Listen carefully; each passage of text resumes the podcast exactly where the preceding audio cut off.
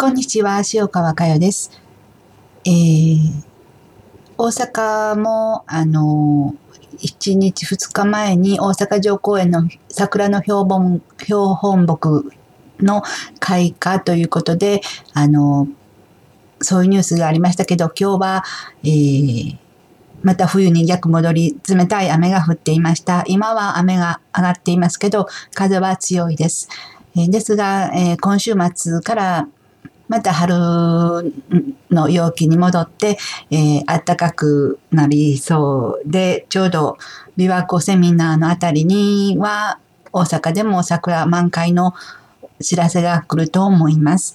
えー、桜も満開、えー、私たちの学び心の状態も満開にして参りましょう。そして桜のように散り際を潔くして参りましょう。それでは、えー、共に瞑想する時間を持ってみたいと思いますけど、一つその前に、え、ちょっと聞いてください。